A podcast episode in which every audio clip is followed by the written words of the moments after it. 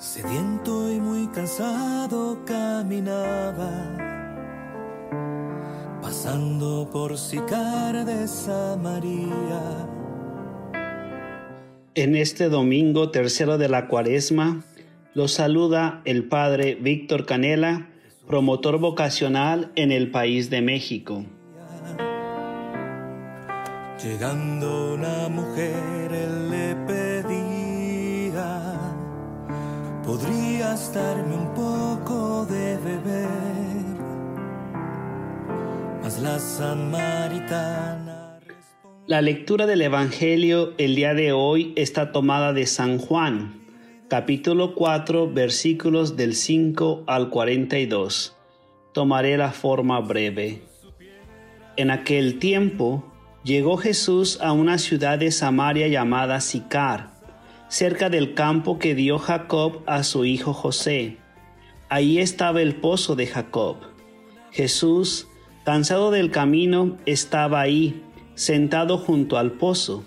Era hacia la hora sexta.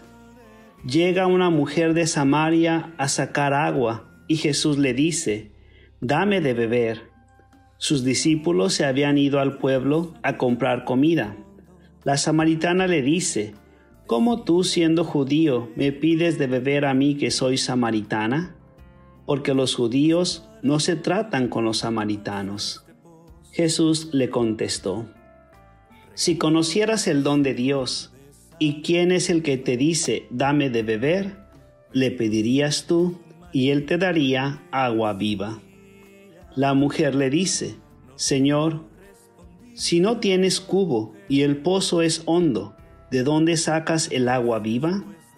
¿Eres tú más que nuestro padre Jacob, que nos dio este pozo, y de él bebieron él y sus hijos y sus ganados?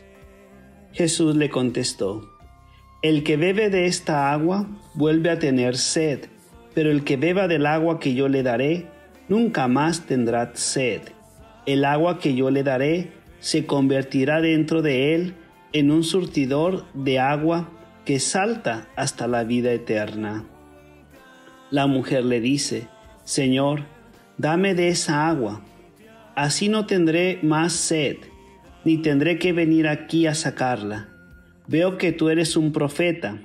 Nuestros padres dieron culto en este monte, y vosotros decís que el sitio donde se debe de dar culto está en Jerusalén. Jesús le dice, Créeme mujer, se acerca la hora en que ni en este monte ni en Jerusalén adoraréis al Padre. Vosotros daréis a uno, vosotros adoraréis a uno que no conocéis. Nosotros adoramos a uno que conocemos, porque la salvación viene de los judíos. Pero se acerca la hora, ya está aquí, en que los verdaderos adoradores adorarán al Padre en espíritu y en verdad porque el Padre desea que lo adoren así. Dios es espíritu, y los que lo adoran deben hacerlo en espíritu y en verdad.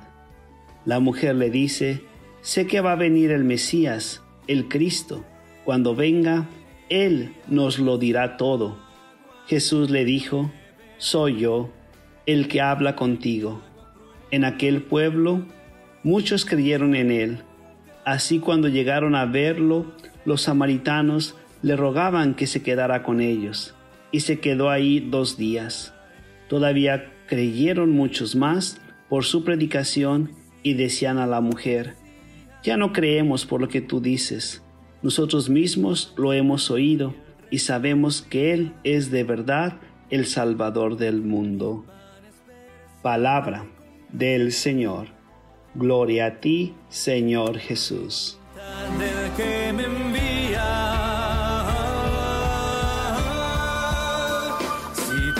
Supieras quién soy yo, me pedirías agua de beber. Quien me haga prueba alguna vez, ya nunca. En este domingo se nos presenta dentro de los textos bíblicos uno de los temas importantes de la cuaresma, el tema de la oración. Escuchamos en la primera lectura del libro del Éxodo La oración de petición de un pueblo que tiene sed, quienes a través de su intercesor Moisés le piden a Dios agua para beber. La respuesta de Dios es inmediata. Cabe resaltar que en las necesidades de las cosas materiales nos desesperamos y murmuramos contra quien sea y contra Dios mismo. Que la práctica del ayuno y la abstinencia nos lleven a confiar en Dios más allá de nuestras necesidades. El Evangelio, por su parte, nos muestra una vez más la respuesta de Dios de que Él está entre nosotros. Aunque no lo reconozcamos, Él mismo se presenta a nosotros haciendo las mismas peticiones que nosotros le hacemos a Él, cansado, sediento y diciendo a nosotros, dame de beber. Es posible notar en la respuesta de la mujer samaritana las respuestas de muchos de nosotros. Tú, que eres Dios, me pides a mí agua de beber.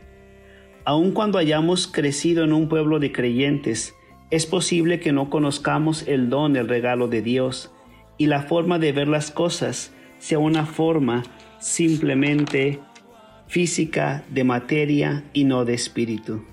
Si supieras quién te pide de beber, tú le pedirías y él te daría agua viva. Dios nos da, Él nos ama aunque vivamos aún en pecado. El que bebe de esta agua vuelve a tener sed, pero el que beba del agua que yo le daré nunca más tendrá sed, sino que esta agua que yo le daré se convertirá dentro de él en surtidor de agua que salta para la vida eterna.